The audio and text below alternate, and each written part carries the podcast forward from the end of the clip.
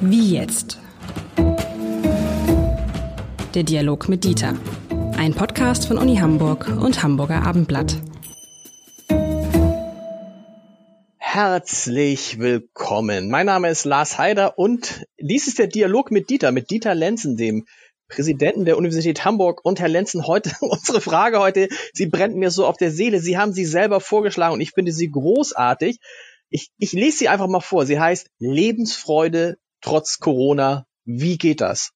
Und lieber Herr Lenzen, ich warte jetzt einfach auf Ihre Antwort, weil äh, mir geht die Lebensfreude so, ich will nicht sagen, abhanden, es wird zu viel gesagt, aber äh, man sitzt zu Hause, man trifft niemanden mehr, ähm, man sitzt, man arbeitet von zu Hause und äh, ja, so mit der Freude ist es so eine Sache. Aber Sie haben, wo, wo ziehe ich meine Lebensfreude jetzt her? Ja, also ich hatte das ursprünglich sogar etwas anders formuliert, aber das ist offenbar im Amtblatt der Zensur ja, nee, gefallen. Ich, ich hatte gesagt. Nee, haben, das war mit Fressen, Fressen und Saufen. Ich dachte, das lasse ich jetzt raus. Nee. genau. Also es hieß ursprünglich Lebensfreude trotz Corona. Doppelpunkt war natürlich nicht ernst gemeint. Fressen, Saufen, Punkt, Punkt, Punkt. Äh, mit anderen Worten, äh, worüber ich eigentlich reden wollte mit Ihnen, ist die Frage, wie kompensieren die Menschen eigentlich das, was sie im Augenblick an Entbehrung, an Verzicht äh, hinnehmen müssen. Äh, so, manche versuchen es nicht zu kompensieren, sondern einfach so weiterzumachen. Das fällt dann eher in den Bereich von abweichendem Verhalten. Äh, aber äh, gibt es überhaupt Kompensationsformen? Und ich würde sagen, ja.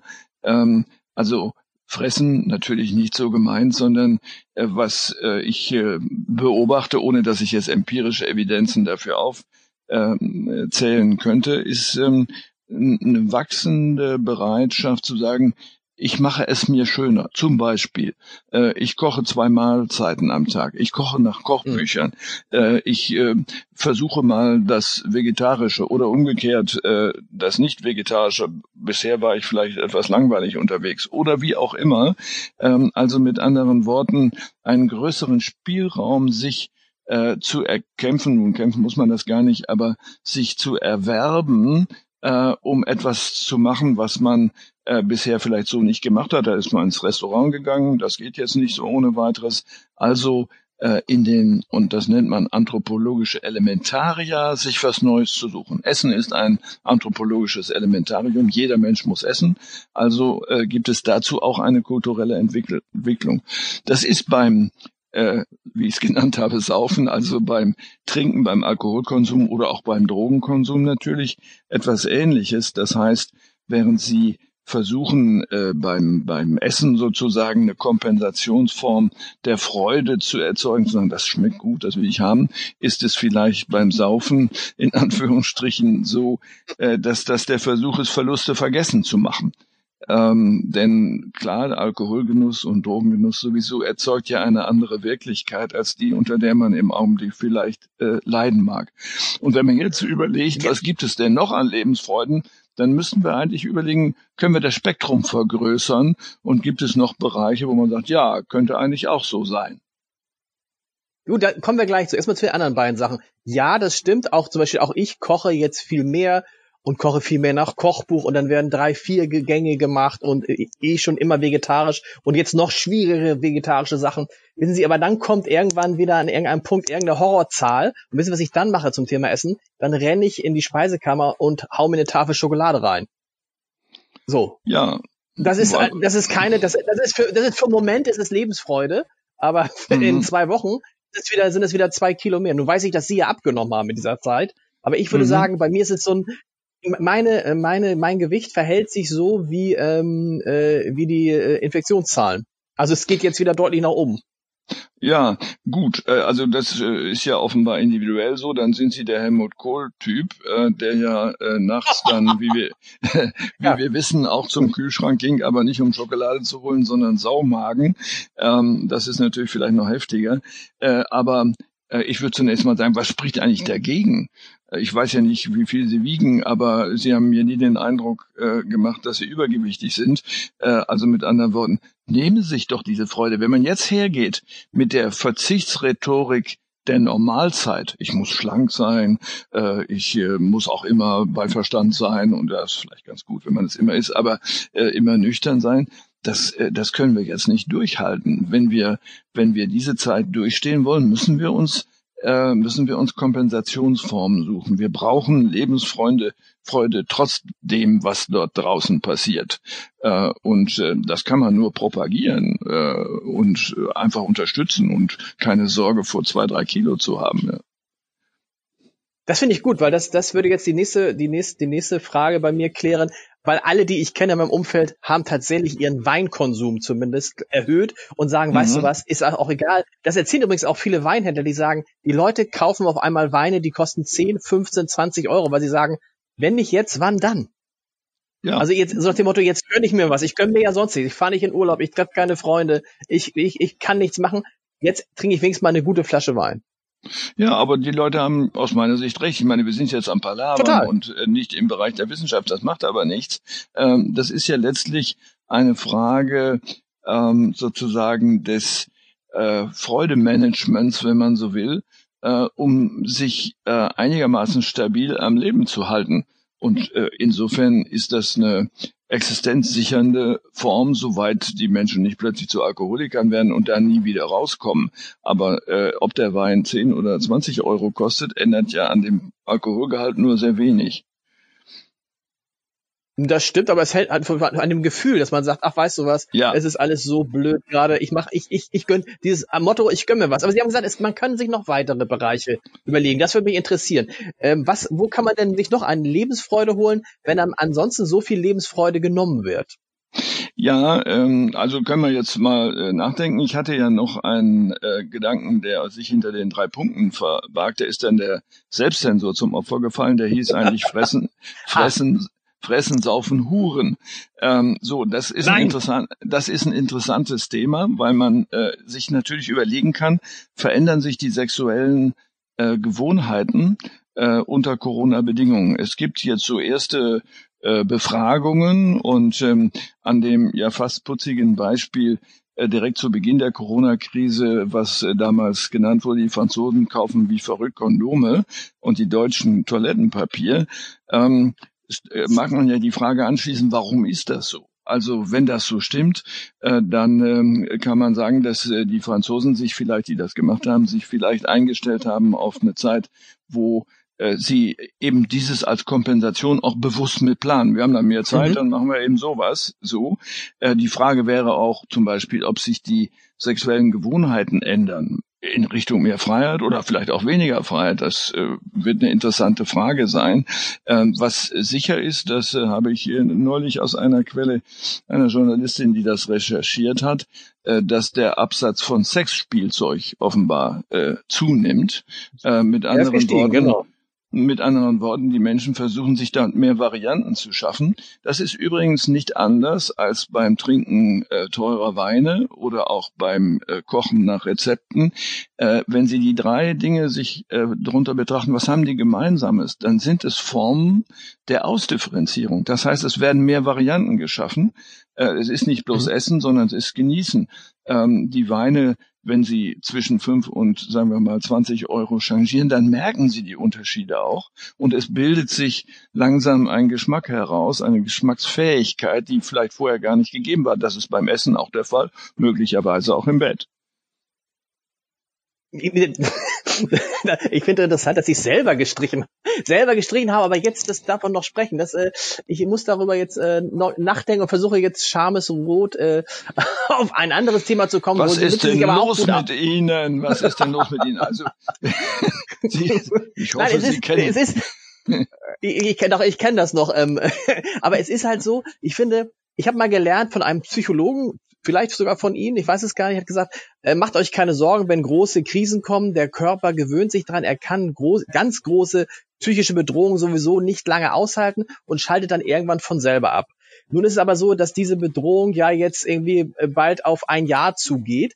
Und ich mich frage, wie lange kann man das aushalten? Wie lange kann man das durch andere Dinge kompensieren? Weil überall heißt es jetzt, die Zahl der Menschen, die depressiv sind, die psychische Erkrankung haben, nimmt extrem zu und äh, viele, einige äh, Psychologen, Psychiater befürchten, dass das eigentlich der große Kollateralschaden sein wird. Wie können wir verhindern, dass das so weitergeht, gerade in der dunklen Jahreszeit? Also die Angst vor der Bedrohung, glaube ich, ist nicht so leicht durch die Dinge, die wir eben genannt haben, äh, zu kompensieren, sondern hier geht es eigentlich mehr um die Kompensation von, äh, von Verzicht. Bestimmte Dinge mhm. kann ich nicht machen, Restaurant, weiß ich nicht, äh, Club oder was immer äh, man bevorzugt hat. Also schaffe ich mir in meinem privaten Bereich Ersatzformen, äh, die zu Ausdifferenzierungen führen. Es gibt mehr Varianten. Die Frage der Angst vor der Bedrohung hängt ja ab von der ähm, auf der einen Seite von dem von dem gefühlten Bedrohungsmaß, aber auch von der faktischen Kommunikation darüber. Im Augenblick wird die äh, wird das gefühlte sozusagen äh, dramatischer, weil auch die mediale Berichterstattung sich dramatisiert und die Zahlen natürlich auch, haben wir heute gesehen, 6.300. Wenn wir hier das äh, ausstrahlen, sind wir schon weiter, mit Sicherheit. Mhm. Äh, also äh, es entsteht bei vielen das klamme Gefühl, es kommt wieder näher. Das ist so etwas diffuses, so ähnlich wie beim Luftangriff. Ähm, es kommt näher, wird es mich erwischen oder nicht? Oder gehe ich lieber nicht einkaufen, lasse ich mir was bringen und fahre ich noch irgendwo hin in so ein Gebiet oder nicht? Also mit anderen Worten, äh, das kriegt man jetzt natürlich nicht weg, äh, indem man äh, also verschiedene Sorten von Kürbissen isst, ähm, sondern aber es ist, es kommt, es ist ja, es kommt ja. ja auch dann zu, wenn ich dann, wenn ich dann zum Beispiel mit meiner Mutter spreche und die sagt so nach, sagt so einen Satz, was bleibt mir denn jetzt noch vom Leben? Ne, die ist ja, also die ist irgendwie 81 und sagt, ich darf, die, ich darf die Kinder nicht sehen, ich darf nicht ins Restaurant gehen, ich soll Freunde nicht sehen, ich kann keinen Sport machen und so. Was bleibt mir denn noch? Und vor allen Dingen, wann kommt denn das wieder? Und das, das zu kompensieren, ist natürlich ähm, schwer. In also so einer Vierzimmerwohnung. Gut, ja gut, bei ihrer Mutter, bei meiner Triade würden zumindest doch die ersten beiden äh, Vorschläge, äh, gut zu essen und gut zu trinken, Stimmt. greifen, greifen können. Die dritte vielleicht nicht mehr unbedingt. Absolut. Äh, aber es gibt natürlich auch andere, über die wir noch gar nicht gesprochen haben. Äh, das war ja eigentlich mehr als ein spaßiges Intro genannt. Ich äh, nenne Musikgenuss. Ich nenne äh, Lektüre ähm, äh, oder auch Filmgenuss. Ich nenne äh, Spiel. Also ich meine jetzt nicht äh, Fußballspiel, sondern es gibt ja sehr differenzierte Spielformen, die man auch zum zweiten, zu zweit spielen kann, Schach beispielsweise. Ähm, ich nenne Sport, äh, man kann auch Sport alleine betreiben oder dann in kleinen Gruppen. Ich nenne Kreatives wie, äh, wie Malen, äh, Basteln, was es alles geben mag. Ähm, also das Spektrum der, wie soll man sagen, quasi kulturellen ähm, Genussformen oder auch Betätigungsformen im Sinne von kreativ ist relativ groß. Und manche haben das ja nur betrieben, weil sie nicht so recht wussten, was sie tun sollten und sozusagen überschüssige Zeit hatten, gewissermaßen als Zeitvertreib. Aber jetzt kann das einen ganz neuen Sinn bekommen im Sinne von Kompensation durch das Schöne. Kompensation durch das Schöne, durch das Meisterwerk, was man hört, durch das Meisterwerk, was man sich anschauen kann, durch das Meisterwerk, was man lesen kann. Äh, wir haben gute Daten jetzt ja auch darüber, dass der Buchverkauf anzieht. Ähm, mhm. Also mit anderen Worten, die Leute lesen mehr. Vielleicht lesen auch Männer mal mehr, würde nichts schaden. Ähm, äh, das heißt, äh, dieses ganze Feld von Ästhetik, das auszudifferenzieren und zu pflegen, ist eine gute Chance, das dann ja vielleicht auch bleibt danach. Filme gehören natürlich dazu. Das andere äh, Thema Sport ist ja die, der Umgang mit dem eigenen Körper, äh, den man vielleicht auch differenzierter betrachten kann als nur unter dem Gesichtspunkt, er trägt meinen Kopf, mit dem ich Geld verdiene oder sowas oder die Hände. Äh, also die Varianten sind groß und äh, ich glaube, es ist auch Aufgabe der Medien, nicht nur die Infektionszahlen zu nennen, sondern dabei zu helfen und viele tun das ja auch zu sagen, was könnte man jetzt machen? Was ist die Distraktion, also wie heißt das, die Unterhaltung der Woche? Ähm, die Ablenkung der Woche, die Kompensation der Woche. Ähm, das, äh, Leute, schlagen wir euch vor. Diese Woche solltet ihr mal zur Kochwoche machen. Und da haben wir ein mhm. großes Angebot. Oder was anderes. Oder zur Musikwoche. Ähm, dass man Musik mit Verstand hört, dass man sie einordnen kann. Ähm, äh, man hört ja nur, was man kennt und weiß. Äh, also da gibt es ein Riesenaufgabenfeld äh, für den medialen Bereich. Deshalb machen wir ja so viele Podcasts Deshalb machen Richtig. wir so viele Podcasts. Also die Leute können sich beim Abendblatt, können die Leute eigentlich die ganze Woche mit Podcast hören verbringen. Trotzdem, ich sehe das, ich sehe das auch alles und man, man kommt damit so ganz gut hin. Trotzdem, was natürlich fehlt, und das merkt man halt, ist dieser soziale Kontakt. Ne? Also man stellt sich jetzt wieder vor, bis April soziale Kontakte eigentlich null. Und die ist die Frage, kann man das alles damit kompensieren? Nein. Nein, äh, das ist kompensieren im Sinne von vollkompensieren natürlich nicht. Aber stellen wir uns mal vor, ähm, das äh, Virus könnte man nicht besiegen, äh, weil es perfekt konstruiert worden ist von denen, die es in Verkehr gebracht haben oder weil die Natur es äh, perfekt konstruiert hat. Und das sei auf absehbare Zeit in den nächsten 20, 30, 40 Jahren nicht möglich. Ähm, dann bleibt uns ja nichts anderes übrig, als anders zu leben. Äh, und das heißt auch, Sozialität neu zu definieren. Äh, so, entweder man sagt, dann ist mir egal, ich umarme meine Nachbarin, ähm, dann sind wir zwar beide tot hinterher, aber es war nett. Äh, oder ich sage, ja, es gibt dann andere ja, so, Formen. Ja. Es gibt dann andere Formen von Sozialität, die vielleicht vermittelt sind. Ähm, es ist im Übrigen ja so, Sozialität ist immer vermittelt. Wenn ich mit jemandem face-to-face -face spreche, dann ist das Medium die Sprache ähm, äh, es ist ja nicht so, dass ich ihn gleich abknutsche, sondern diese Form der Sozialität ist auch medial. Äh, oder das Anschauen ist medial. Oder jemand zieht sich schön an, äh, um äh, zu zu scheinen. So, dann ist das, ist mhm. die Kleidung ein Medium. Wir begegnen uns ja doch nicht nackt in ständiger Umarmung. Das ist ja falsch, diese Annahme. Also wir müssen überlegen, äh, ob wir andere Formen äh, von, vom Medialen äh, sagen wir mal, ausbauen können, damit sie ähnliche Weisen des Zusammenlebens erlauben. Ähm, Im Moment, das ist gut nachvollziehbar, leiden die Menschen, die darunter äh, nichts anderes verstehen als das, was der Fall war, dass es nicht mehr möglich ist. Aber äh, es fehlt vielleicht viel noch an Fantasie, äh, das zu ersetzen. Also ich will ein Beispiel sagen, die Geburtstagsfeiern, die ich in meiner Familie mit meinen Kindern mache, machen wir im Augenblick als gemeinsame Mahlzeiten am, äh, am Bildschirm. So, also mein Sohn und seine Kinder, die kochen was und äh, der Bildschirm steht da, ich bin auf der anderen Seite und mache dasselbe. Mhm. Äh, und äh, wir mhm. unterhalten uns wie eh und je, nur dass ich halt in diesem ja. Fall aus Sicherheitsgründen auf dem Bildschirm bin und wir reden über das Essen, wie es schmeckt, wie man es gemacht hat. Wir reden über Politik, wir reden, wie es in der Schule bei den Enkelkindern war und so weiter. Das geht alles. Das geht alles. Ja, ich möchte die auch ab und zu knutschen. Wäre schön. Aber geht gerade nicht. Aber geht nicht. Wissen Sie, was ich, das, das ist eine Sache, über die können wir uns zum Schluss dieser Folge vielleicht nochmal beide gemeinsam aufregen. Ich finde das so schlimm. Eine Freundin erzählte neulich, und mir passiert das auch häufiger, dass sie da eingeladen war bei jemandem und der sagte dann, willst du mir nicht umarmen? Vertraust du mir nicht? Und da könnte ich ehrlich gesagt ausflippen. Es ist nicht die Zeit, sich zu umarmen und es hat auch nichts mit Vertrauen zu tun, sondern da gibt es manche Freunde, die wirklich denken, oh, oder stell dich nicht so an. Auch Diskussionen im, im, im, in der Firma. Ich habe ja immer gesagt, Leute, wir bleiben im Homeoffice. Diskussion in der Firma, oh, jetzt kommt er wieder, der eingebildete Kranke. Das ist ja schlimm, dass man sich jetzt rechtfertigen muss, wenn man sich ganz normal an die Regeln hält. Dann ist es äh, weit gekommen, genau. Und hier liegt vielleicht auch eine Erfahrung zugrunde, ähm, die äh, die Menschen mit HIV gemacht haben. Äh, das heißt, äh, wenn ich sage, du vertraust mir nicht, äh, dann äh, läuft dort sozusagen das Programm mit, was glaubst du denn, was ich alles so mache, so dass ich infektiös sein könnte? So. Ja. Aber es ist ja keine durch Geschlechtsverkehr übertragene Krankheit, sondern eine, die einfach in der Luft ist, die jeden erwischen kann. Und ja. äh, das Schuldverständnis hat hier überhaupt keinen Platz. Es geht nicht um Schuld und um Unschuld, sondern es geht um die Abwehr von etwas, was uns alle gleichermaßen bedroht.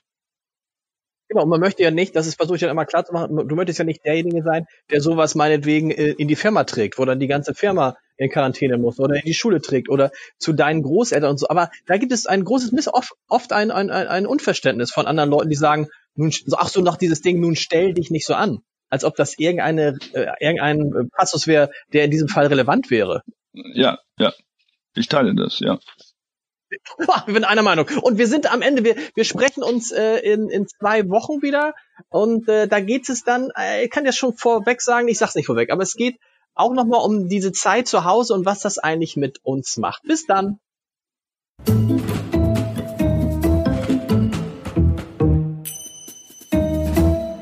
Weitere Podcasts vom Hamburger Abendblatt finden Sie auf abendblatt.de slash podcast.